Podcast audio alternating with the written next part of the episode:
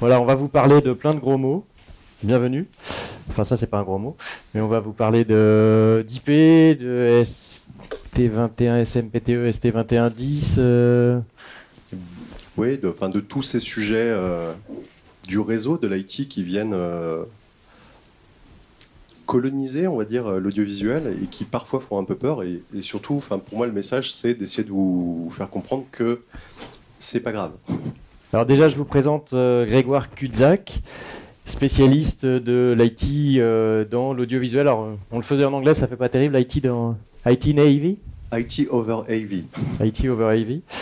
Euh, et donc qui va brillamment, plus brillamment que moi vous parler de tout ça. Moi, je vais faire celui qui pose les questions et qui ne connaît pas grand-chose. Et moi, je vais faire celui qui. euh, Voilà. Alors, j'imagine que tous nos spectateurs ont déjà une petite idée de ce qu'est la norme SMPTE ST2110. Oui. Oui, oui. Mais on va quand même commencer par dire simplement de quoi il s'agit.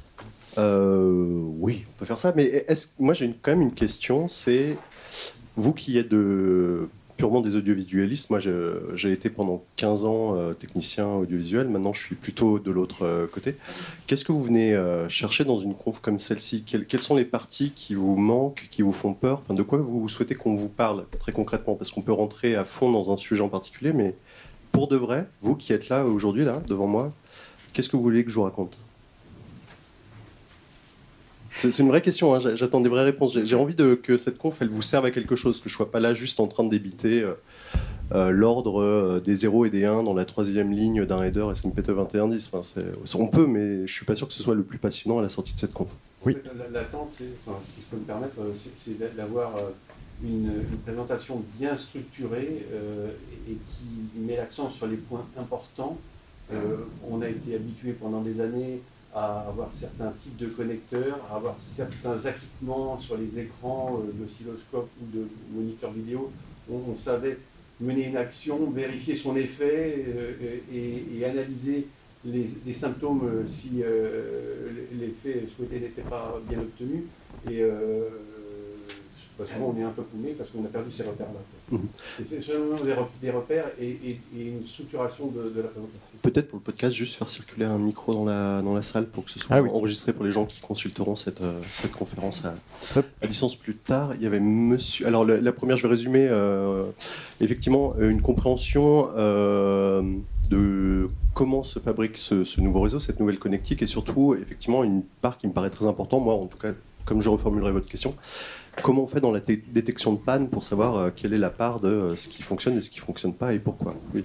Je crois qu'effectivement, d'ailleurs, l'enjeu principal, me semble-t-il, quand vous avez un nouveau level applicatif, euh, quand le bug il est du côté de votre fabricant, vous pouvez pas y faire grand-chose. Par contre, la, différence entre avant une grille, si la grille tombe en panne, savoir que c'est bien elle qui tombe en panne, le détecter, et maintenant si c'est autre chose, par exemple le contrôleur NMOS au-dessus de votre SMPT 2110 qui tombe en panne, pouvoir détecter et euh, discuter, argumenter avec votre constructeur pour dire qu'effectivement c'est de son ressort de venir vous, euh, faire une maintenance. Vous aviez une question? Oui, donc euh, c'est surtout par rapport aux moyens humains, aux compétences aussi techniques, que ce soit de l'utilisation, à la maintenance, à la supervision. C'est vrai qu'actuellement, on parle d'IT, on parle d'audiovisuel, on a, je pense, des compétences fortes chez l'un ou chez l'autre, mais c'est vrai qu'on a du mal encore actuellement à trouver une personne qui ait un profil vraiment spécialisé dans les deux. Oui. Alors, moi, mon, discours là-dessus, euh, il est assez simple, c'est qu'il faut, le plus simple, à mon sens, c'est de prendre quelqu'un fort en IT, de l'intégrer aux équipes d'audiovisuel et de l'intéresser à l'audiovisuel. Ça sera plus simple d'avoir cette personne qui a euh, 10 ans d'études euh, et récupérer le niveau d'un BTS, on va dire rapidement en quelques années, alors que euh, dans l'autre sens, un profil qui a un technicien audiovisuel euh, formé, même si euh, avec les années il a acquis de la compétence, prendre l'aspect IT sur lesquels euh, c'est des formations longues, coûteuses en temps surtout en- et en investissement, je suis pas sûr que sur des profils qui soient actuellement en régie, si on en prend un et qu'on l'envoie le former, on le récupère dans 10 ans, euh, on va avoir un, Ce qui est quand même étonnant, c'est que c'est ton profil en fait. Alors moi, toute la question c'est ça, c'est jusqu'à quel point d'expertise. Moi, je suis pas un expert expert réseau, c'est-à-dire hum, par ailleurs dans d'autres activités que j'ai, euh, de militant associatif, euh, je, je fais partie d'un fournisseur d'accès à Internet associatif. j'ai des, je travaille avec des gens qui, eux, sont ingénieurs ou docteurs en réseau, qui ont une connaissance fine de ce qui se passe sur la moindre couche, sont capables de vous expliquer le moindre le moindre aspect de la diffraction d'un signal lumineux dans une, dans une fibre optique, euh, de vous expliquer exactement comment euh, ça se produit un échange euh, ADSL entre le, le DSLAM dans la rue et chez vous. Moi, je ne suis pas capable de ça. Par contre, je suis parfaitement capable d'avoir un suivi IP sur un réseau local et d'en comprendre la détection de panne, de comprendre quelles sont les étapes nécessaires. Ceci dit, juste s'inculturer à la détection de panne, dont parlait monsieur tout à l'heure, ça, c'est quelque chose que chacun d'entre vous, dans une régie, peut avoir. Avoir un niveau 1, voire un niveau 1,5, on va dire, sur ces choses-là. C'est quelque chose qu'une formation d'une semaine ou de deux semaines, euh, dans des formations comme celle de l'INA, des Lapins Bleus ou de M2I, peut, euh, peut vous apporter. Je vais juste apporter un élément de réponse supplémentaire. Je suis ce n'est pas en contradiction avec ce que vous venez de dire, mais c'est simplement que les, organisations professionnelles représentatives des entreprises, qui sont les employeurs euh, du secteur audiovisuel, sont confrontées à cette problématique d'acculturation à l'informatique par les, gens de, l'audiovisuel ou, inversement, encore une fois. Hein. Mais selon que euh, le métier est plus orienté sur les systèmes, donc les gens qui travaillent dans la conception des systèmes, dans l'ingénierie, l'installation, euh, les tests et, et la maintenance, ou qu'ils travaillent en exploitation, euh, moi j'aurais tendance à, penser que euh, dans un cas, c'est plus des gens de l'informatique qui doivent acquérir des connaissances liées à l'audiovisuel, alors que dans, l'autre cas, c'est plus des gens d'audiovisuel qui doivent compléter leurs connaissances par des notions informatiques. Et c'est un petit peu le, parti qui a été pris par un certain nombre d'organismes de formation et d'écoles qui, qui proposent de compléter la, formation du BTS. Euh, qui s'appelle technique d'ingénierie, euh, technicien d'ingénierie et d'exploitation des équipements, TIEE. Je ne sais pas si ça vous dit quelque chose, mais en tout cas, il y a un, BTS qui, en France, fait référence dans un certain nombre de, métiers techniques euh, euh, vidéo et audio. Et la tendance aujourd'hui, c'est de proposer une troisième année de spécialisation réseau, codage, fichier, pour remettre une couche d'informatique sur la culture audiovisuelle de base. Mais c'est pas, encore une fois, c'est plus destiné aux gens qui vont être dans l'exploitation des systèmes. Mais euh, la conception véritable d'un réseau complet, d'un système complet en, réseau sur IP, euh, c'est en, effet une, ça demande vraiment une spécialité. Et je, vais compléter euh, cette réponse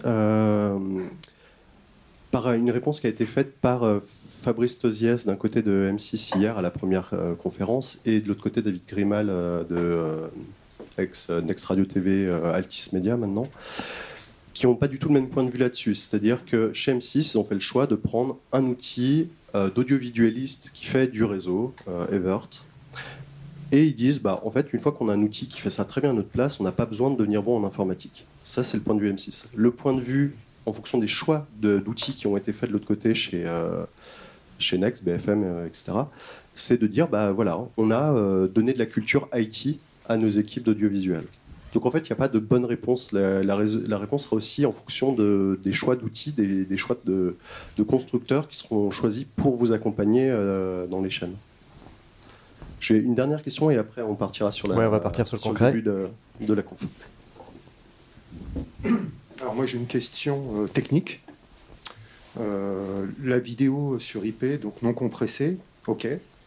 Mais euh, moi, je suis assez spécialisé dans la partie graphique et rien n'est prévu pour l'alpha.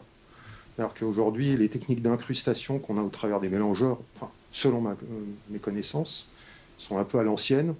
On fournit deux signaux et après, ben, un équipement se mélange à partir de ces deux signaux, les transforme et après applique ça sur le signal est-ce, est que dans le 2110, il y a prévu quelque chose pour l'alpha Prévu, euh, je ne sais pas, une...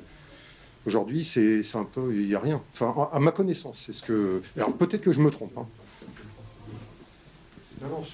effectivement, c'est une question de, dans le SMPTE 2110 10, qui est la première norme, une définition, et on y reviendra un peu plus profondément, de ce que sont les essences, c'est-à-dire les essences, ce qu'on pourrait appeler les flux.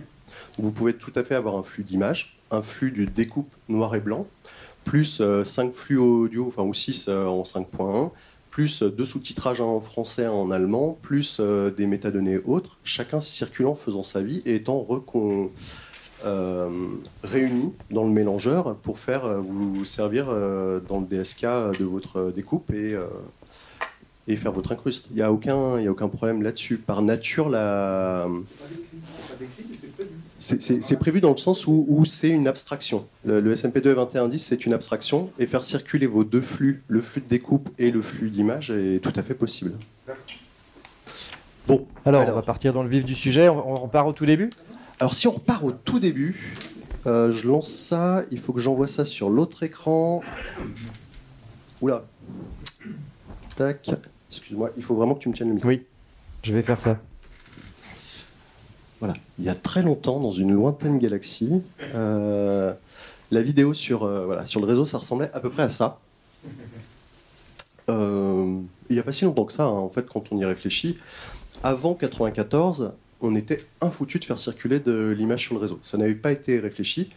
Les premiers qui ont fait cette tentative technique, c'est les gens de ce player dont vous vous souvenez peut-être, qui était Real Media Player, euh, qui ont été les premiers à faire une tentative de spécification qui a donné euh, derrière, une fois qu'elle a été euh, respécifiée de manière plus large, le RTP, donc le Real Time Protocol, qui était cette manière de faire circuler un flux euh, en direct sur le réseau. Ce flux, euh, dans les toutes premières années, la première spécification qui a eu euh, le premier format vidéo qu'ils ont essayé d'encapsuler et de balancer d'un bout à l'autre d'un réseau, notamment pour de- des envies de vidéoconf tout au départ, c'était du H261. Voilà, donc là on est en 94, 95. C'est vraiment les premières choses qui existent. Donc on, on se rend compte que ces protocoles, à la fois ils sont récents et à la fois en fait ils sont euh, anciens. C'est-à-dire que c'est quand même des protocoles déjà éprouvés. Ça fait 25 ans que ces choses-là on le fait. Ça fait euh, et ça fait un certain nombre d'années qu'on le fait massivement. C'est-à-dire que faire du real-time protocol, faire du, stream, Twitch, enfin Justin TV euh, quelques années avant le fait quand même massivement depuis euh, 2014. C'est pas des choses qui sont si nouvelles que ça. Ces normes RTP sont toujours embarquées actuellement dans le SMPTE 2110. Quand vous lisez la norme, alors qui doit être dans un onglet, je vais juste fermer celle-ci. Hop. Voilà, il est ici. Je vais remonter un peu plus haut dans la norme.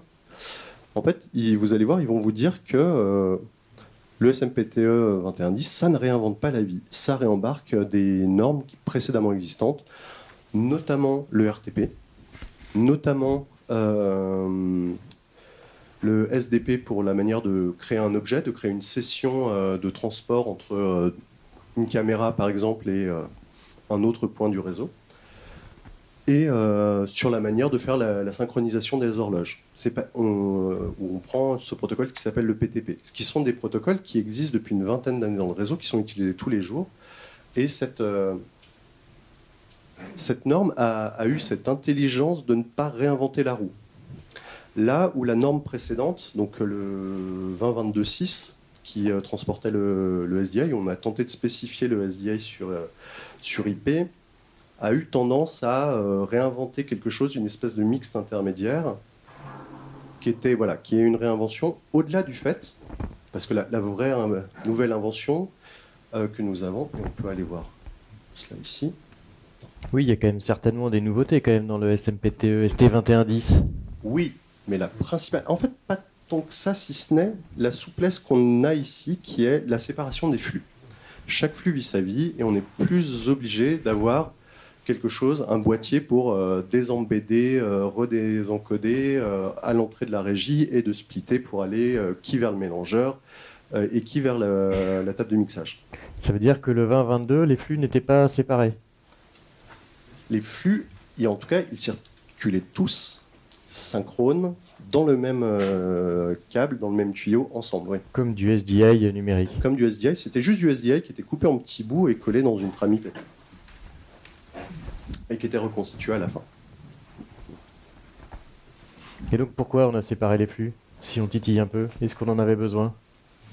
Ah, moi je crois qu'on en avait besoin, oui.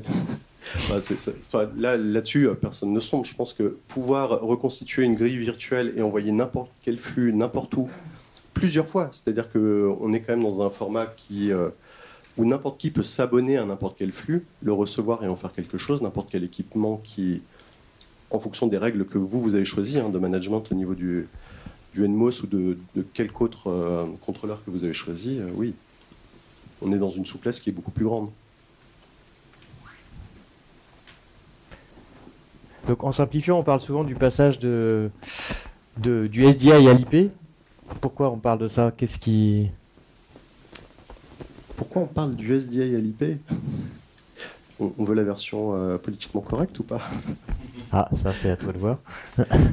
non, pour moi, il y a une grande question. Alors, il y a, en fait, il y a une vraie, il y a une vraie nouveauté qui est euh, effectivement euh, cette, souplesse des flux, ne pas ne plus être dans cette ancienne manière de penser, un flux monolithique qui est transporté. Mais le fait d'un coup de le marketer, de le brander sous le nom de sa norme, enfin, on se souvient tous que le SDI HD euh, sur IP, il nous était vendu SDI HD sur IP, quoi. On n'était pas, euh, j'ai pas de souvenir que sur les docs, sur les boîtes, dans les envois, on nous disait oui, le super nouveau 2022-6. C'était en petit écrit à côté. Là, j'ai l'impression qu'il y a une espèce de, mise en avant de ce gros mot SMPTEST 2110 qui est très qui serait la norme IP en fait qui est une, qui est une norme IP possible euh, d'uniformisation où, où, un grand nombre de constructeurs sont, ont travaillé déjà à la normalisation et ont convergé euh, vers, euh, vers ce choix de norme, pas tous.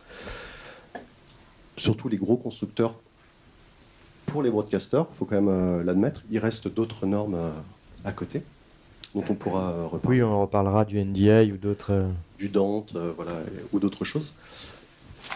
Euh, j'ai l'impression qu'effectivement, il y a cette volonté quand même des constructeurs de dire euh, c'est tout nouveau, c'est génial, enfin, et, c'est euh, comment dire, et d'aller vers cette, ce discours de c'est numérique, c'est le réseau, c'est le cloud, cette espèce de futur qui est vendu.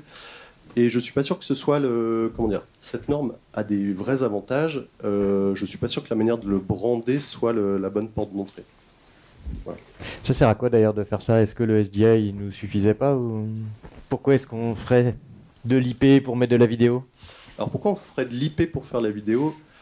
Peut-être pour le sens de l'histoire, ça peut se dire. Peut-être pour les constructeurs, il y a quand même un réel avantage qui est d'utiliser des choses qu'ils utilisent déjà partout ailleurs. C'est-à-dire, on ne redéveloppe pas une connectique nouvelle qui n'existait pas, on en prend une qui existe. On va mettre le protocole qui existe avec depuis 91 euh, ou quelque chose comme ça. La, stack TCP/IP, elle est quand même éprouvée depuis, euh, depuis un moment. Euh, et donc, on n'a pas à tout réinventer. Le coût d'implémentation est moindre, l'effort d'implémentation est moindre. Et c'est là qu'on peut aller vers quelque chose d'assez désagréable. C'est le moment où Cisco, qui certifie un switch SMPTE 2110 et le vend 30% plus cher, alors qu'il a rajouté grosso modo quatre lignes de texte dans un header euh, d'un protocole qui existait déjà avant, euh, bon, c'est là qu'on peut peut-être avoir des discussions commerciales avec eux. En leur expliquant qu'on sait comment ça marche, quoi. L'implémentation euh, dans les systèmes. Et au-delà de ça, une autre discussion qu'on peut avoir avec eux, c'est le switch que vous certifiez, ou avec tous les autres constructeurs d'ailleurs, le switch que vous certifiez, est-ce vraiment le seul qui marche et qui euh, tient la charge euh, de ce que je fais dans ma chaîne? Oui? En termes de coût, la CPT 2110, si je veux refaire une régie euh, en IP, Total IP, ça coûterait pas ultra cher. Parce que pour ce que vous disiez, bon, bah, est-ce que le SDI suffisait pas? S'il n'y a pas une plus-value énorme, pour un coût démesuré comme les switches qui va les yeux de la tête, on en est où par rapport à ça? Alors, le surcoût évalué, notamment chez, euh, dans le groupe M6, où ils ont été les premiers à le refaire, le surcoût évalué est évalué à 20% chez eux. 20-30, ouais. 20 à 30% par rapport à, ce qu'ils auraient pu faire sur une régie plus classique. Mais la réduction de coût niveau delivery, euh, maintenant qu'on doit faire de la diffusion en simultané dans le digital, euh, réencodé à la volée, qui, ont une convergence de groupe aussi maintenant avec euh, RTL, enfin la, raison pour laquelle ils ont euh, redéménagé euh, tous ensemble. cette chose-là, il y a aussi un gain de coût, de temps, de place dans les équipements, dans les, dans les régies, qui fait qu'il y, a un gain de temps énorme. Fabrice Zies, hier, disait qu'il avait 15 baies qui s'étaient libérés d'un coup Donc on peut faire d'autres choses, d'autres projets, implémenter d'autres choses. Donc euh, voilà, il y, a, un surcoût d'installation, c'est-à-dire si vous êtes à une étape dans votre euh, chaîne ou votre euh, entreprise où vous réfléchissez à refaire la régie, ça vaut le coup. Ça vaut le coup notamment si vous avez une convergence digitale forte. et ça vaut le coup si vous êtes un, si vous êtes un broadcaster. C'est-à-dire que pour manipuler du flux IP avec de la souplesse, on va pas se mentir, si vous êtes une boîte plutôt institutionnelle, moi j'ai tendance à dire euh, un OBS, un ATM mini, euh, vous choisissez lequel en fonction du nombre euh, d'entrées HDMI que vous voulez. une connexion, allez, une connexion réseau redondée avec du filaire et de la 4G en, fallback et ça marche bien. Hein. On n'est pas, voilà, mais quand on est broadcaster et qu'on veut vraiment pouvoir faire que n'importe lequel de ces flux, euh, notamment chez BFM, euh, que l'audio parte à la radio pendant la réalisation et soit réencodé pour euh, le digital, pour le player, sur lequel il, faut faire de l'insertion qui permet de l'insertion publicitaire à la volée en fonction du tracking des utilisateurs dans le player, etc. etc. cette norme-là amène de la souplesse où l'utilisateur à la distribution, au trafic ou en régie finale, il a juste à, router deux choses euh, dans un datagramme visuel. Et ça va extrêmement vite, c'est extrêmement simple. Et surtout, il n'y a pas. Euh, y a de la redondance à, l'infini dans le réseau, c'est-à-dire qu'un switch tombe, le routing automatique du réseau fait passer par un autre switch, on n'a plus ces problématiques où un port crame sur une grille et c'est mort, euh, on arrête de diffuser et la, gestion de fallback est beaucoup plus dure, ou alors il faut avoir de grilles, ce qui coûte cher, ce qui prend de la place, des équipements aussi. Il y avait déjà des régies IP avant le ST2110. J'ai déjà fait des, salons où on a vu du SDI is dead, puis après SDI is not dead. Euh, qu'est-ce qui, qui existait avant le ST2110 pour faire de la régie IP Alors, il y avait plein de choses. Beaucoup trop de choses. Tel point qu'on l'a noté d'ailleurs. Alors, euh, où est-ce qu'on a mis ça? Toutes ces choses-là, là? Bon, déjà, en fait, les premiers qui l'ont fait hein, dans l'audiovisuel, euh, a priori, vous avez tous une idée que euh, c'est plutôt au niveau du son. C'est peut-être pas les tout premiers d'ailleurs. Je pense que les tout premiers, déjà chez NewTek, il y a presque 20 ans, c'était euh, pour, pour gérer le, la lumière, les, protocoles de, où, vraiment ils transmettaient via le, via le réseau les pilotages des lires et ce genre de DNX. choses. Ouais, le DNX, ouais. Oui, c'est vrai que depuis qu'Avid l'a volé pour faire de la vidéo, euh, je suis jamais sûr de ce que c'est. Euh, bon, on a eu le réseau Dante sur le son, euh, depuis, qui est là depuis une bonne, bonne vingtaine d'années, peut-être pas tout à fait, quasiment, oui, si, oui, on est, pas loin. Je te donnerai pas les dates exactes, mais... mais on doit être pas loin de ça. 15 ans Avant, il y avait Ederson, il y avait Cobranet. Le premier, c'est vraiment Cobranet. Ça, ça remonte ah, plus vieux, ouais. Mm. On a eu euh, de l'AES 67, de, de l'AES 3. Euh. on a toujours d'ailleurs l'AES 67. oui, on peut. En tout cas, ça marche, ça marche toujours. Et pour la vidéo, euh, il y, a des choses comme la SPEN, qui existe toujours. voilà. de quelle manière et comment, sachant que ils font maintenant eux, euh, eux aussi, euh, même s'ils avaient leur protocole propriétaire, ils se sont mis au SMPTE 2110. Euh, voilà, donc combien de temps ça va maintenir, coexister, avoir des nouveaux équipements, c'est une bonne question. Le NMI chez, chez Sony. Et puis il y a le, NDI hein, chez Newtek qui, qui fait sa vie, que Zoom a enfin implémenté depuis septembre. On va enfin pouvoir faire des conférences à distance alors qu'on n'est plus tout à fait confiné, c'est bien. Alors on va peut-être rentrer dans le tour d'horizon de, ce que fait la norme SMPTE 2110. Alors. Parce qu'on a des parties, il me semble, dédiées à la norme. Ouais. Et notamment, tu me parlais de ST 2110 10, puisque c'est comme ça qu'on va séparer les différentes parties de la norme. Alors, une première chose sur laquelle moi je voudrais venir, c'est n'hésitez pas, euh, les standards pour 70%, euh, un tout petit peu plus, 75% des standards sont, euh, disponibles gratuitement pour euh, cette norme-là. Les standards qui sont payants sur le SMPTE 2110, c'est ceux qui vont décrire le transport de, de flux audio encodés ou de flux vidéo encodés.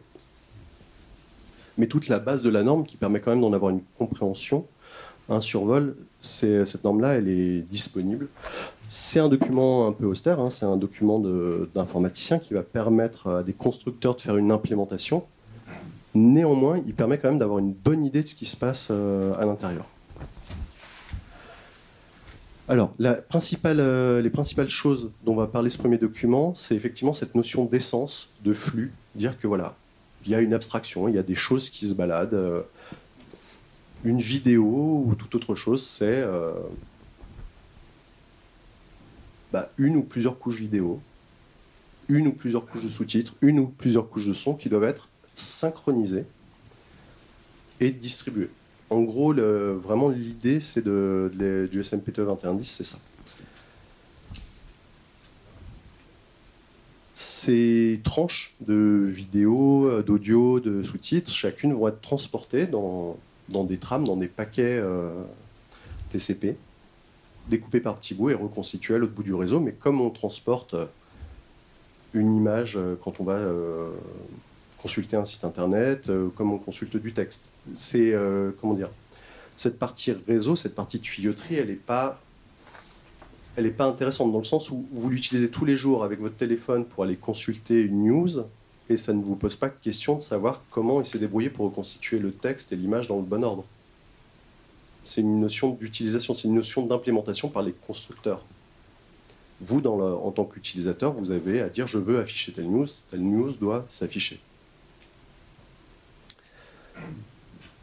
Néanmoins, on est dans de la vidéo, donc la grande spécificité par rapport à ce qu'il y avait avant et par rapport au RTP tel qu'il fonctionnait avant, c'est que cette norme prévoit de décrire ces différents flux. Donc pour chaque flux qui est créé, voilà. Je ne sais pas, vous, vous voyez bien euh, tout le monde, même au fond, ou va falloir que je zoome un peu? Attends, je t'en prie, si tu peux me tenir le micro. Alors, ouais, non, plus gros, déjà c'est pas mal. Il faut que je retourne à à l'annexe B. Voilà, vous voyez que pour chaque flux qui va être créé, donc là c'est le flux vidéo 0. Ah oui, alors oui, les informaticiens ils commencent à compter à partir de 0, c'est des bestioles un peu particulières, mais c'est comme ça. Euh, donc le flux vidéo 0 qui est le premier flux, il est émis euh, à partir euh, d'une machine dont l'IP est 192.168.100.2 euh, en IPv4. Il y a un petit nom pour ce stream, il y a un petit commentaire en dessous, on donne un signal d'horloge interne qui démarre à zéro. Euh, voilà, on va décrire la, vidéo, le nombre de kilobits par seconde, le fait qu'on prend un protocole RTP. On va dire où est-ce qu'on aimerait aller. Ça, c'est quand même euh, pas déconnant. Enfin, au fond, c'est du stream. hein. Euh, vo- Votre équipement stream dans le réseau. Il, propulse quelque chose de lui-même vers l'extérieur. Et il y, a, voilà, il y a un certain nombre de choses qui sont décrites, qui sont des données qui sont plus ou moins... euh, Il y a de la donnée informatique, il y a de la donnée vidéo, vous voyez, par exemple... euh, Ça, c'est des choses que vous devez à peu près tous comprendre. hein. La taille aussi, donc là on voit qu'on est en, en HD ready. Voilà, on connaît la, la norme euh, colorimétrique, etc., etc.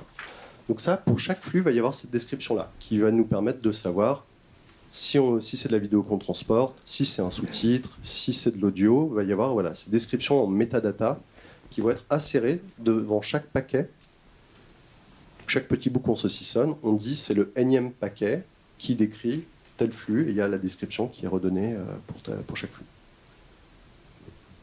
On voit la même chose, là, c'est euh, primaire et secondaire. Deux fois la même chose, mais à la fin c'est primaire et à la fin À la fin, c'est secondaire, ouais. C'est qu'il y a une duplication. Euh, il y a un fallback qui est envoyé, le- la source est envoyée deux fois, et euh, à mon avis, si on regarde les IP, c'est qu'elle est, euh, elle doit être envoyée par. euh, on doit prendre, voilà, elle passe par deux sous-réseaux différents. Elle a deux adresses différentes, donc ça, on peut estimer que c'est certainement là un équipement qui a deux sorties réseau redondées, donc elle a deux RJ45 et chacune va émettre d'un sens à l'autre. Mais ce qui nous permet de savoir que ce paquet, si on le reçoit deux fois par les deux pattes, que c'est le même et qu'on le traite qu'une fois.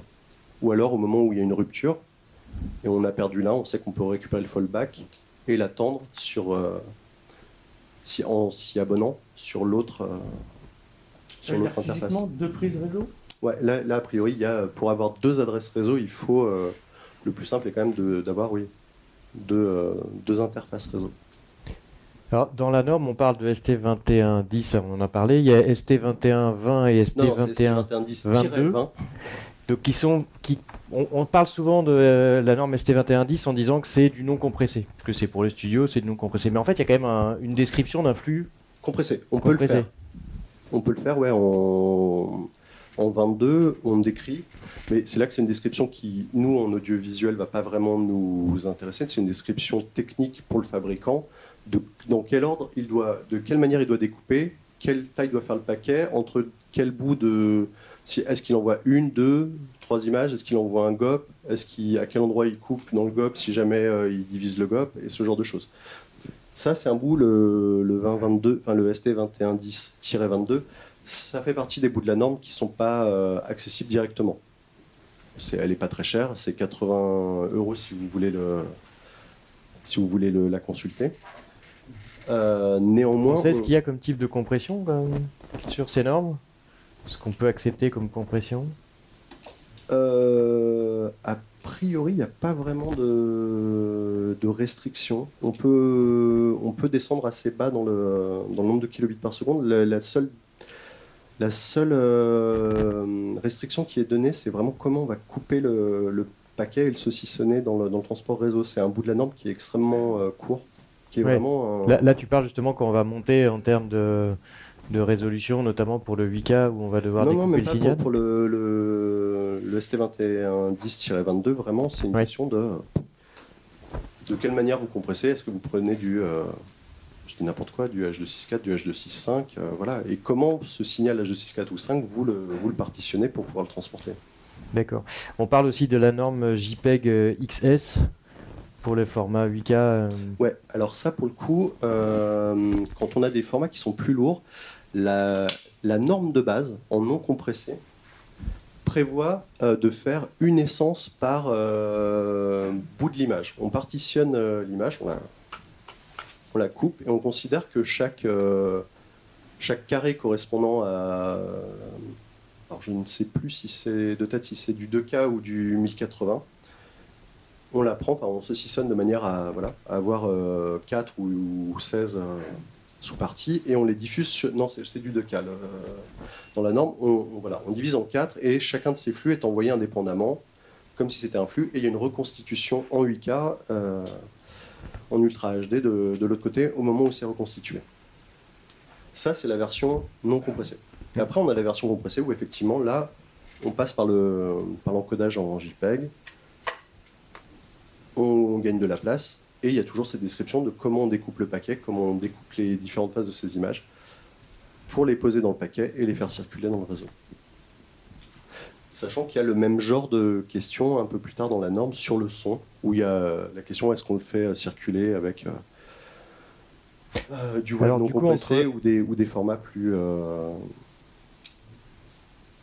plus compressés. Voilà, on a le choix. Alors entre ST, on a parlé de ST211010, ST211020, ST211022. On a sauté le 21 qui parle de mise en forme du trafic. Alors, Je vais peut-être trop loin. bon, euh, Et de gestion du temps. en fait, c'est surtout Pourquoi est-ce que ça c'est important C'est surtout la gestion du temps, c'est comment on synchronise ces flux, comment on organise les priorités de circulation de ces flux dans le réseau pour s'assurer que. Euh, D'ailleurs, il y a eu des. Dans les premières années, ça faisait partie des choses qui n'étaient pas si bien configurées. Ça, au moment où M6 a fait les premiers tests, c'est ils avaient des moments où euh, ils avaient euh, 4 secondes de buffer audio qui arrivaient, puis les images, puis l'audio. Enfin voilà, les, choses n'étaient pas. euh, l'ordre de traitement des priorités de, circulation dans le réseau faisait que les choses n'arrivaient pas à être reconstituées à temps parce qu'il y avait de l'embouteillage, les choses circulaient pas comme il faut. Donc là, la question est quand même de dire tous les combien je fais circuler un paquet audio pour, euh, enfin un paquet vidéo pour combien de paquets audio avant de recommencer et de- d'envoyer la suite. Mais exactement ce qui se passait sur une bande. hein. Quand vous aviez euh, sur une bande, euh, que ce soit en, en XD, non, comment, en SX par exemple chez Sony ou Betacam SX. Hmm? En Betacam SX. en Betacam SX, ouais. quand vous preniez votre tranche, il y avait bien une image pour n canaux audio, et euh, on s'assurait voilà, de, dans ce découpage physique hein, de, la bande, de faire circuler une info vidéo pour tant de, tant de trafic audio. Et donc là, l'idée, c'est la même, hein, c'est de, d'envoyer euh, de manière euh, le le moins désynchronisée possible dans le réseau ces choses-là. Sachant qu'on est sur des TCP. TCP, vous voyez à peu près ce que c'est ou pas? Oui. Juste, je le refais vite. hein. Le TCP, c'est un protocole qui permet de garantir le fait qu'on a réceptionné un paquet et si on ne l'a pas réceptionné, de le redemander. Donc de redemander sa circulation dans le réseau. Contrairement à l'UDP qui, lui, est plus rapide en performance, mais on ne peut garantir ni l'ordre d'arrivée, ni l'arrivée réelle euh, dans le réseau. Donc l'UDP plutôt à privilégier sur un réseau dont vous maîtrisez parfaitement le routing d'un bout à l'autre. Connaissez le trajet intermédiaire. C'est pas un switch qui va le prendre un coup, puis un autre switch euh, l'autre. Et euh, par exemple, pour du point à point, en fibre, on peut faire du DP extrêmement vite, extrêmement pratique. Il n'y a, a quasiment aucune chance que les paquets se perdent au milieu du trafic. Voilà. Donc sur cette question, effectivement, dans le, dans le TCP, euh, voilà, on essaye de garantir que bah, toutes les infos qu'on souhaite reconstituer dans le- l'intervalle d'affichage de l'image a pu circuler sur le réseau, arriver et être euh, reconstituées. Est-ce que tu nous parles des normes euh, Parce qu'il y a trois classes d'appareils, il me semble, et les classes NL, N et W. Ouais, alors il y a effectivement des appareils euh, qui euh, sont à débit constant, donc euh, dont on, peut- on connaît parfaitement l'ordre de, de débit et d'arrivée du signal à, à la sortie. Euh, Il y a le le W, je crois que c'est qu'on on, ne sait pas garantir dans mon, Tout à fait. dans mon souvenir. Et, euh, et effectivement, il y a le le NL en intermédiaire qui permet euh, comment, comment on avait formulé ça au moment où on avait tenté de le faire de vulgariser Il y avait une Euh, possible suspension de transmission pendant les, pendant les les, intervalles les de intervalles de verticale. C'est-à-dire, on- ça veut dire qu'on se trimballe, je crois que je l'ai mis en image, là. on se trimballe encore ces vieilles normes vidéo. hein, de, je dois l'avoir ici. Voilà. Il faut se souvenir que même en informatique, maintenant, on continue à traiter euh, le format vidéo comme, euh, comme quelque chose qui a euh, des, enfin, du blanc signal, hein, du, burst et ce genre de choses. Il y a toujours ces temps de, qui ne sont pas de l'affichage utile, euh, qui sont dans le traitement. Oui, de les temps de suppression, euh, de, effectivement, du moment où. Il n'y a pas de vision, il, peut y avoir des données auxiliaires et des données Et, de- temporaires. et, et même en réseau, on continue à les faire circuler comme ça. Et même dans la manière d'implémenter, par exemple, le sous-titre, le closed caption, dans la manière dont il est traité dans le dans l'essence, et il continue à être pensé et vraiment encodé comme le closed caption qu'on qu'on lit dans, le, dans les lignes euh, de suppression euh, sur un, au moment où on avait encore un CRT. Quoi. C'est vraiment encore comme ça qu'on le trimballe et qu'on le pense. C'est-à-dire que s'il n'est pas arrivé pendant le temps de suppression, eh ben, on ne l'affichera pas. Parce qu'on considère qu'on l'aura paumé. Il y, a- vraiment ce. Ça, c'est la partie très étrange quand on commence à faire de de l'informatique pour, euh, pour l'audiovisuel, de, de se rendre compte que ces, ces vieilles normes, euh, dont on a l'impression, on a l'impression tous d'être passés en numérique, sur des télés euh, qui trimballent du numérique, ben non, tout- tous ces reliquats de normes sont encore là sur de la 2K, de la 4K. Enfin, c'est- Est-ce que tu veux nous parler de ce schéma sur le. Tu l'avais? Tu veux parler du PTP Du PTP, dont vous avez certainement dû Vieux entendre parler. protocole d'horloge. Hop. Ah, il est un C'est là peu faut petit. des doigts. Hop, pardon. Vous prie de m'excuser, l'image chez SMPT. Est un peu pixelisé, est, ton est un image. peu, est un peu fou. Ouais, elle n'existe pas en plus gros. J'ai essayé de rechercher avec Google Images. mais- En gros, ça c'est le protocole qui existe depuis. euh, c'est pareil, c'est un protocole qui a plus de 20 ans euh, sur, euh, sur la manière dont vous synchronisez votre réseau interne et les équipements de votre réseau interne. Donc, chaque ordi a un, un compteur interne et en, gros, on reçoit un signal externe qui nous permet de mesurer l'offset entre nos, euh, entre nos différents équipements et d'inscrire un timestamp dans la, dans la vidéo qui nous permet de resynchroniser ces éléments une fois que les, les bouts de flux sont, euh, sont arrivés. Les détails d'implémentation ne sont pas extrêmement euh, intéressants. Il y a juste une chose peut-être à connaître. Euh, Est-ce que vous savez ce que c'est le, temps époque? Non. Ça, c'est une notion d'informatique euh, qui est très euh, unixienne, euh, qui est que en informatique, le temps chez Unix démarre au 1er janvier 1970. Voilà, zéro, c'est ça. Alors, je ne sais plus exactement à combien de. Et, on compte en. Pendant longtemps, on a compté en secondes depuis ce temps-là, et maintenant, on se met à compter en millisecondes depuis, euh, depuis ce temps qu'on appelle le temps époque, le temps zéro. Euh, et d'ailleurs, euh, pour les systèmes qui sont en 32 bits, il y aura un problème dans quelques années sur le passage du temps époque, où on aura rempli nos 32 bits de date. Euh, et donc, on aura un peu le même symptôme que euh, dans le passage à l'an 2000. Euh, on sait que, je sais plus, je crois que c'est en 2036, quelque chose comme ça. Enfin, voilà, on va avoir un petit, euh, une petite frayeur si tout, si vous avez encore des vieux équipements que vous n'osez pas éteindre et rebooter dans vos baies et qui seront en 32 bits, il pourrait y avoir des, des sales blagues de, de date et de synchronisation. Ça va, on a un petit peu de temps. on a un petit peu de temps et en même temps, quand on voit le temps d'anticipation qu'il a fallu sur des vieux protocoles qu'on savait plus coder en, en 2000, notamment dans les banques, ça n'a pas été euh, si, euh, si simple que ça. Ça s'est plutôt bien passé, mais ça n'a pas, ça a pas été si transparent que ça en fait. On parle un peu du son dans la norme, dans la norme 2110. Alors on avait parlé d'AES 67 et d'AES 3, je crois que c'est des parties finalement maintenant de la norme euh, 2110. Ouais, alors ils ont été, euh, pour la partie euh, justement compressée, ces deux normes ont été euh, réinterprétées. C'est-à-dire quand on lit le document, ils disent euh, référez-vous à comment ça circule, prenez-en un bout, coupez-le avec des ciseaux et collez-le dans la trame IP tel que. Voilà, Ouais, vraiment, il y a beaucoup de la- bouts de la norme qui sont allés lire l'autre norme. hein. C'est, et c'est une question de standardisation en fait. C'est une question de standardisation et où on ne réinvente pas, pas tous les standards. La, la principale, je vais quand même vous montrer ça en réseau. Euh.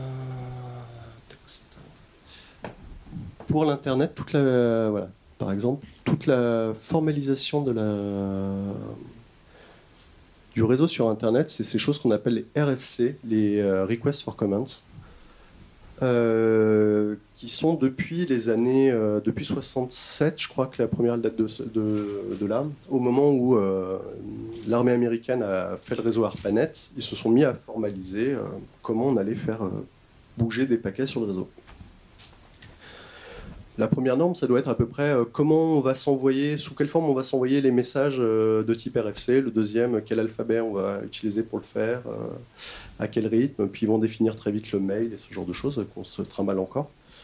Euh, et vraiment, ces documents sont. euh, Alors voilà, hein, c'est.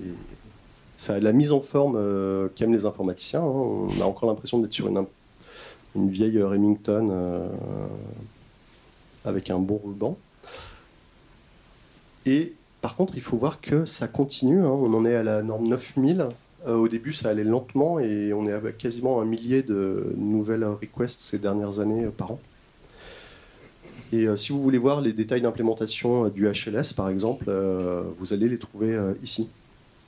Et ça peut vous permettre de voir, par exemple, que votre constructeur n'implémente pas telle ou telle partie de la norme telle qu'elle devrait être. C'est des normes qui sont ouvertes. Vous avez même droit d'en soumettre chez les RFC. Contrairement à SMPTE, c'est pas que vous pouvez pas en soumettre, c'est qu'il y a un prix d'entrée. Il faut que votre organisation euh, souscrive, paye euh, un abonnement et vous envoie faire les colloques euh, de réflexion autour des normes. Mais ce qui n'est pas une mauvaise chose. Vraiment, si vous appartenez à des grands groupes, si vous voulez peser pour que vos besoins soient entendus dans les prochaines normes, il peut être intéressant d'envoyer des, des techniciens de chez vous euh, avec un certain nombre d'idées euh, et qui pourront euh, peser sur, sur ces normes. Alors sur le son, donc on avait dit S- SMPTE ST2110-30 pour l'AES 67. 67, ouais, et le Et 31 pour SMPTE. la ES3. Voilà. Euh, du coup, l'image et son. Il reste à parler des datas. Ouais, bah, les data, bah, toutes les données de type auxiliaire, enfin voilà, tout ce qui sont les ancillary datas hein, en anglais. ST 21 10 40. 40, mais donc ça peut être tout et n'importe quoi. Enfin, euh, ça peut être du closed caption, ça peut être du timecode, ça peut être euh, vraiment euh, tout ce qui va, tout ce qui traîne, quoi.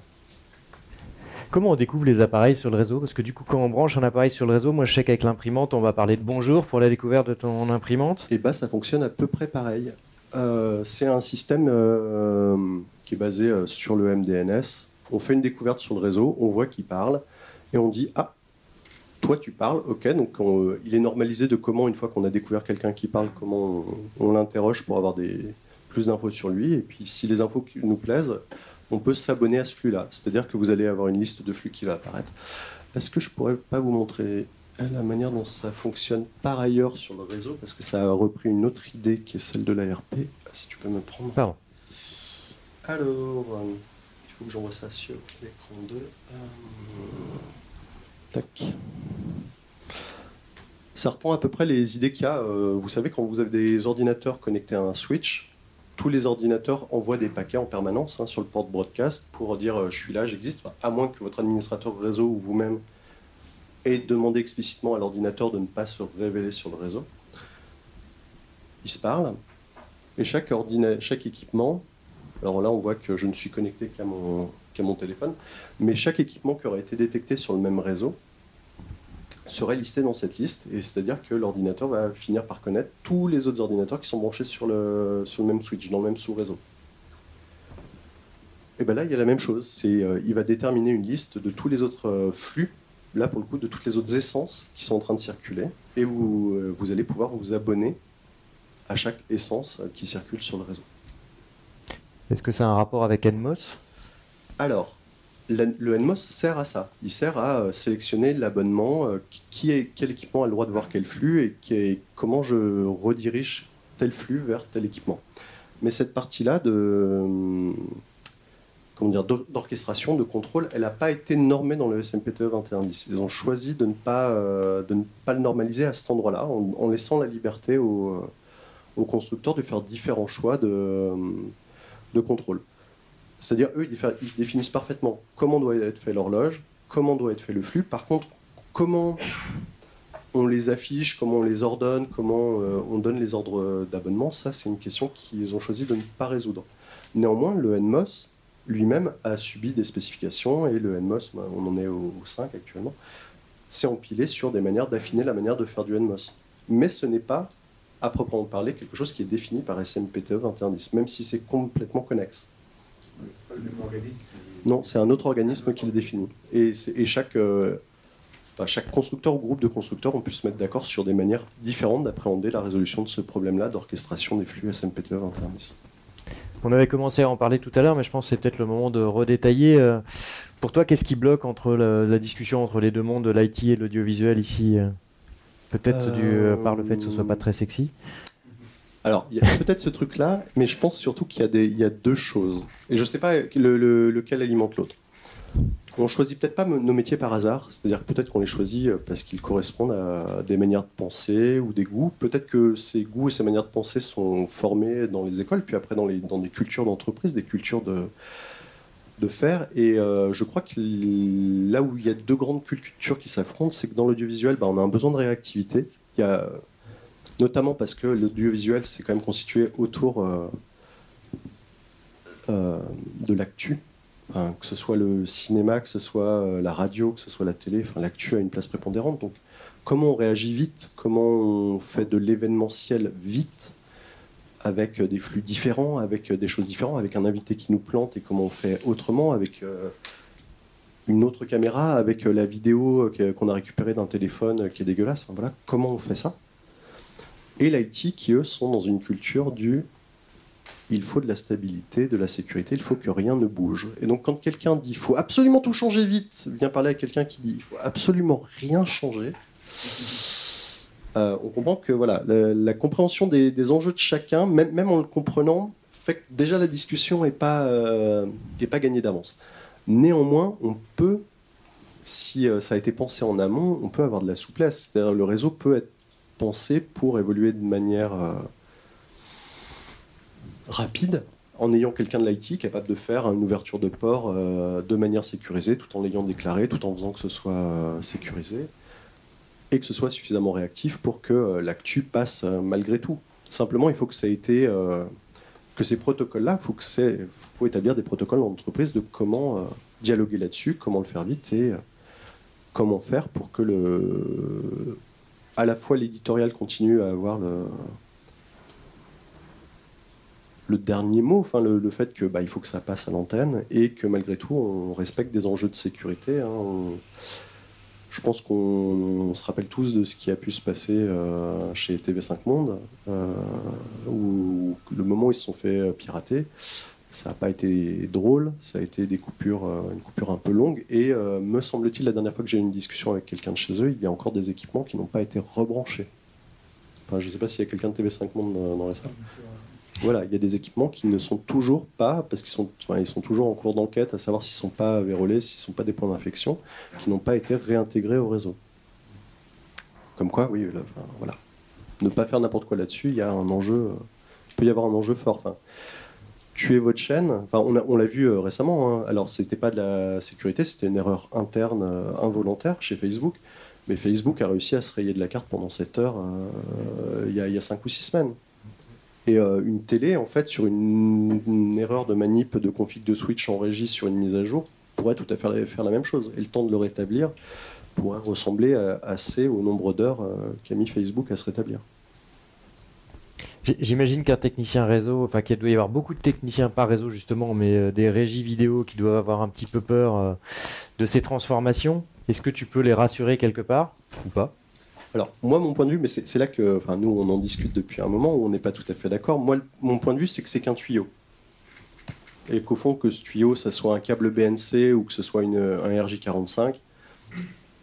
En, en vrai de vrai, je sais pas, combien d'entre vous savent comment est constituée la liste des Mob ID dans un MXF ou un AF Personne, et ça vous pose aucun souci. C'est-à-dire, vous balancez ça dans un Avid, euh, vous le réexportez, vous le balancez dans un player de diff et. euh, Enfin, il n'y a que toi pour t'embêter à chercher ça. tout va bien. Enfin, Il n'y a que moi, oui, bah, parce que j'ai été payé pour, mais. euh, Mais voilà, le- se poser la question de oui, alors comment euh, l'UID d'un mob ID en fonction du source UID est créé et généré pour qu'il soit bien unique dans le monde au moment de la génération de la- du flux dire qu'on d'essence se pose vidéo. trop de questions par rapport à la Je sais norme. pas si on se pose trop de questions, c'est qu'il y a- il y, a plein de moments où on s'en pose pas, et là, d'un- d'un coup, alors moi je, je pense que c'est à cause du, de la manière dont a été marketé ce, ce changement, qui est un vrai changement utile, sous une forme hyper technique. Voilà, là, SMPTE 2110, réseau, IP, tout ça, au lieu de dire, bah oui, il y a une nouvelle manière de faire, euh, les équipements le feront bien, si vous branchez des deux côtés, euh, et que l'intégration prend le temps qu'il faut pour la faire avec euh, les constructeurs, ça va bien se passer, quoi. Voilà, après, bien sûr, hein, oui, un switch peut tomber en panne, oui, un câble réseau peut être écrasé, une fibre peut être sectionnée, oui, ça arrive. Après, on change quand même beaucoup de logique parce que c'est vrai que tu me parles souvent d'ailleurs maintenant euh, qu'une caméra, ça va devenir euh, comme un ordinateur connecté, quoi. C'est plus. euh, C'est déjà un ordinateur, mais c'est même, celle-là, même celle-là qui n'est pas connectée, c'est déjà un ordinateur. Cette caméra, c'est un Linux, enfin le firmware, quand vous le décompilez, c'est un noyau Linux. hein, qui, pilote voilà, un capteur, mais vous, vous brancheriez sur ce même noyau une webcam, une carte audio, euh, Sound Blaster euh, 16 bits de l'époque. euh, le noyau, il fait pas la différence. Donc oui, on, est, on manipule mais sans le savoir. C'est-à-dire, je ne sais pas, dans cette salle, euh, la télé, euh, c'est un noyau Linux. Je ne sais pas s'il y a une commande de clim à tous les coups, c'est un noyau Linux. Euh, ça se trouve dans les réémetteurs Shure. euh, on n'est pas à l'abri que ce soit un micro-noyau Linux qui gère l'implémentation. Il n'y a plus que des ordinateurs qui gèrent euh, des flux de 0 et de 1. Mais c'est la question du constructeur, c'est pas la question de l'utilisateur final. Et alors la question de novice, c'est quoi la différence entre des appareils réseau euh, pour l'IT et les appareils réseau pour l'audiovisuel? Il n'y en a pas. C'est bien. Il y a pas. Si, il y a la possibilité de prendre le choix, euh, par exemple, de chez Evert, de faire quelque chose qui est simplifié et qui a une interface rendue intelligible et manipulable pour des gens qui ont une culture audiovisuelle. Ça, ça existe. Mais ça, c'est la surcouche, en fait. Hmm. Oui, c'est important d'avoir euh, ce qu'on appelle euh, un environnement graphique qui est utile. Si je vous donnais un ordinateur avec juste un capteur et un truc, ça serait pas maniable. Le fait d'avoir fait ce qu'on appelle une HUI, une User Human Interface, enfin une interface humaine qui a une forme de caméra et qui est euh, où il y a le pommeau est pensé en fonction de la forme de la main, le bouton est bien au niveau du pouce pour faire le rec, c'est hyper utile. Mais ça, c'est de l'ergonomie, c'est du design. Donc là-dessus, il peut y avoir une différence. Par contre, quand vous regardez au fond, à l'intérieur, c'est la même chose. faut pas oublier non plus qu'un switch, c'est un ordinateur. Un routeur, c'est un ordinateur. Alors, c'est des ordinateurs spécialisés avec plein d'interfaces réseau qui font circuler très très vite euh, des choses dans le réseau, mais ce ne sont que des ordinateurs qui traitent des 0 et des 1 bêtement.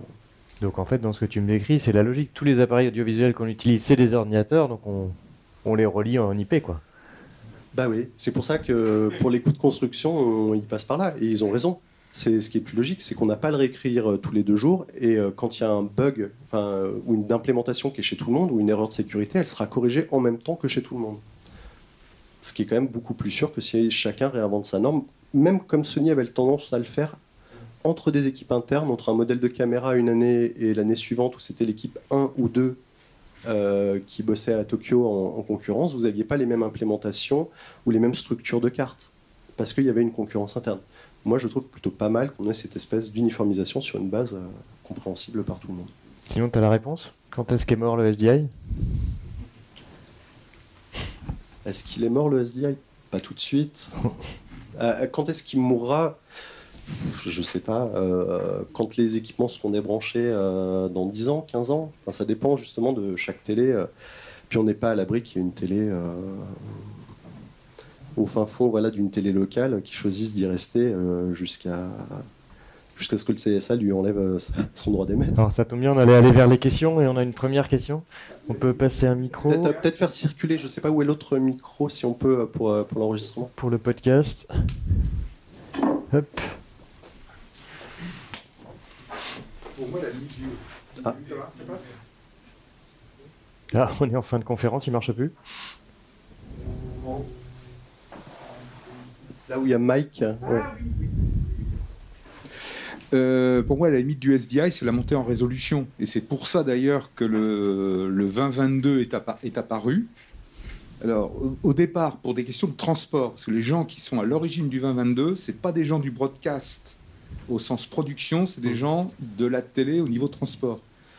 Et c'est pour ça que c'était tout dans le même tuyau. et d'ailleurs, c'est le 2022-6. Il y a du 20, enfin, vous pouvez aller voir, il y a 22 1, 2, 3, 4, 5, 6 qui ne transportent pas du tout de l'audiovisuel. hein. C'est Oui, une question qui n'est pas du tout de l'audiovisuel à la base. Et, et l'idée, c'est quand on fait du transport, il faut surtout pas séparer les, les essences, parce que si on en perd une en cours de route, on est foutu. Mais, ceci dit, dans l'implémentation, on pourrait faire une surcouche SDI en disant pareil, on split en 4 ou en 16 euh, par euh, des fragments d'image, on les transporte et on se démerde pour euh, refaire juste un petit signal de synchro d'horloge en parallèle dans, dans le tube SDI on fait quelque chose.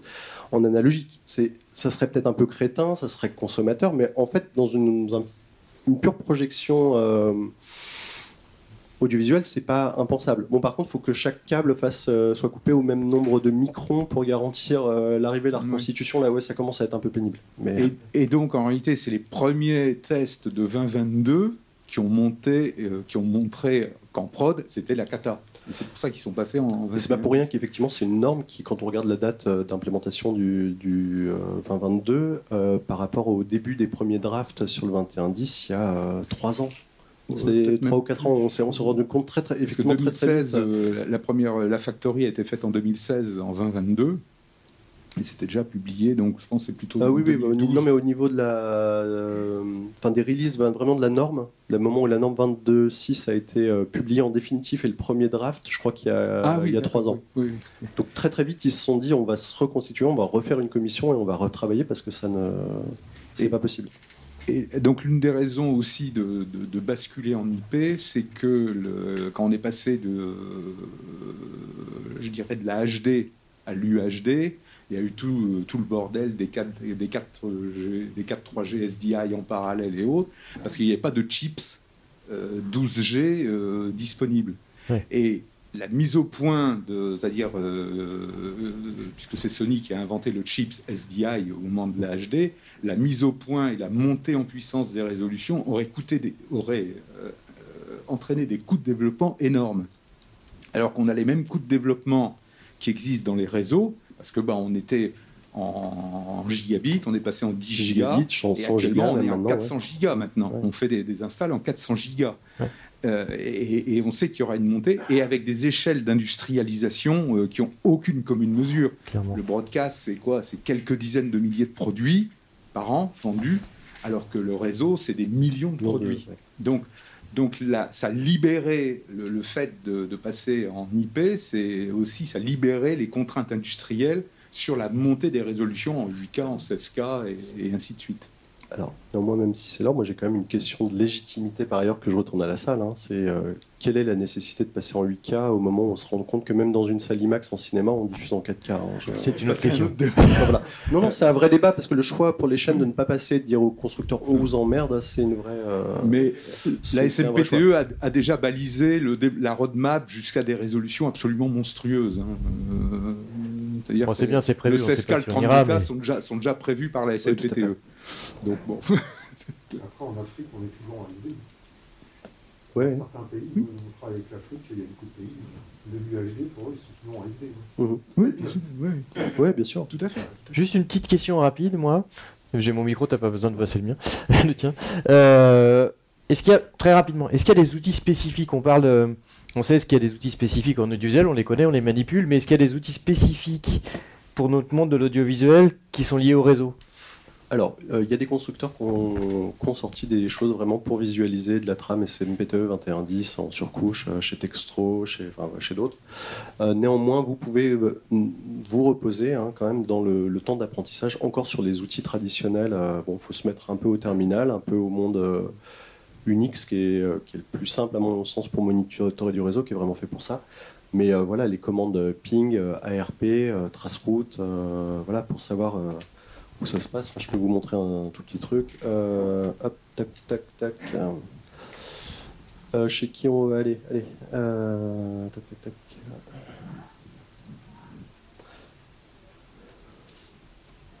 Est-ce que mon téléphone me fournit encore de l'internet? C'est une bonne question, ça, à ce temps-là. Ouais.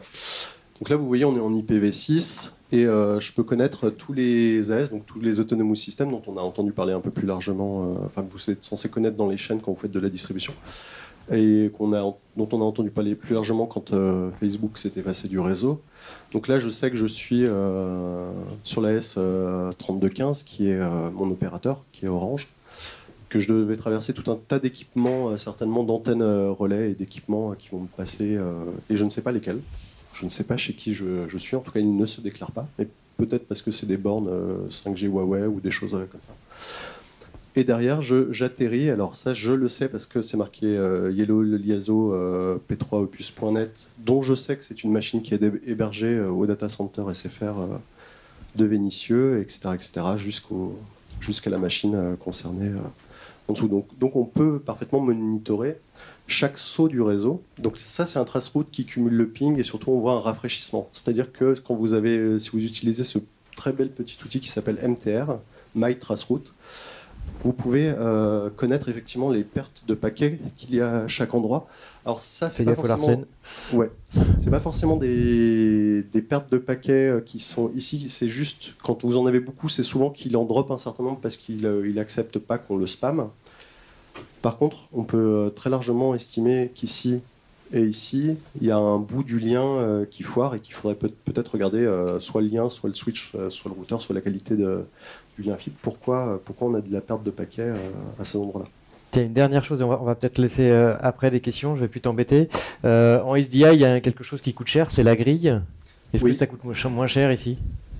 Est-ce que ça coûte moins cher d'avoir euh, un NMOS Je sais pas, il faut demander au constructeur. ça coûte, si sur, sur la durée en année, a priori, ça va coûter moins cher. ouais. Et c'est beaucoup plus maniable et pilotable. Et, ouais. Alors, on va vous laisser la parole à, à la salle.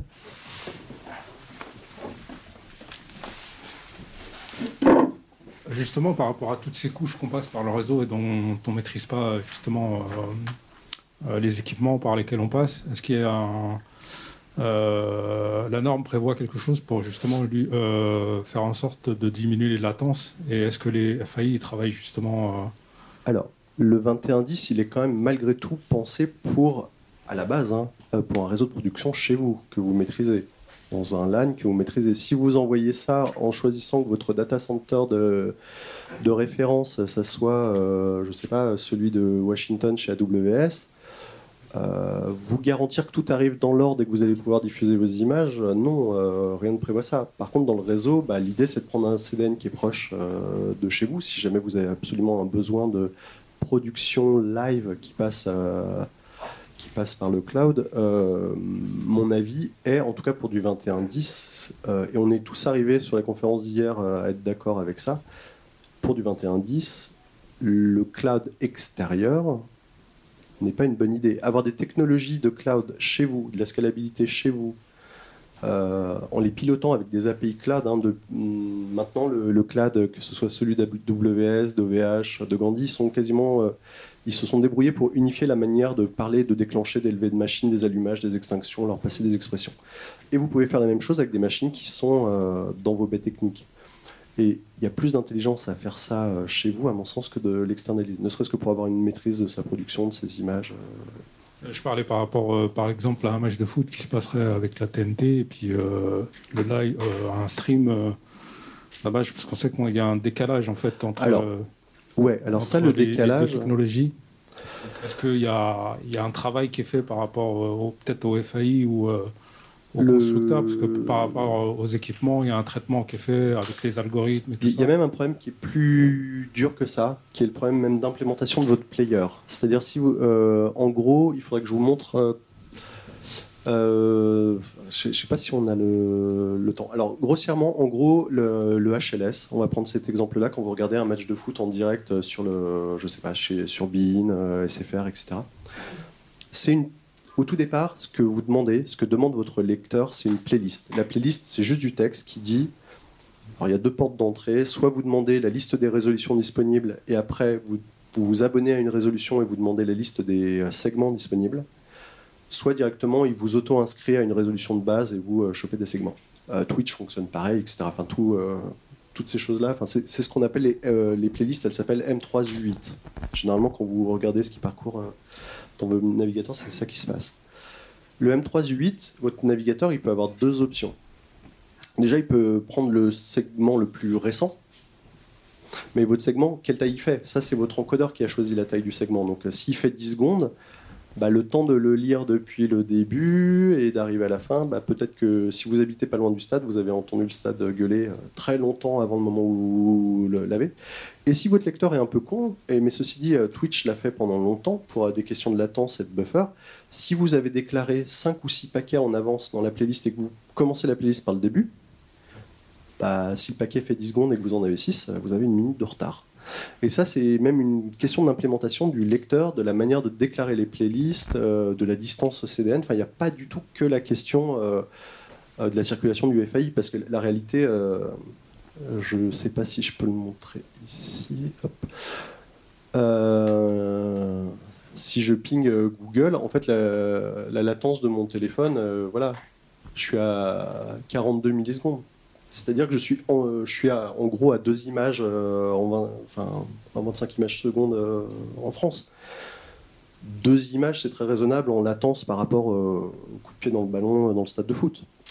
Et ça, c'est la réalité de la circulation dans le paquet. Donc tout le reste de la chaîne, c'est vos encodeurs, la manière dont le, réseau a une latence chez vous en diffusion ou au stade en diffusion, mais, surtout l'implément- l'implémentation du lecteur et de la manière de déclarer les playlists est un vrai enjeu sur la partie ETT et euh, délinéarisée. ouais.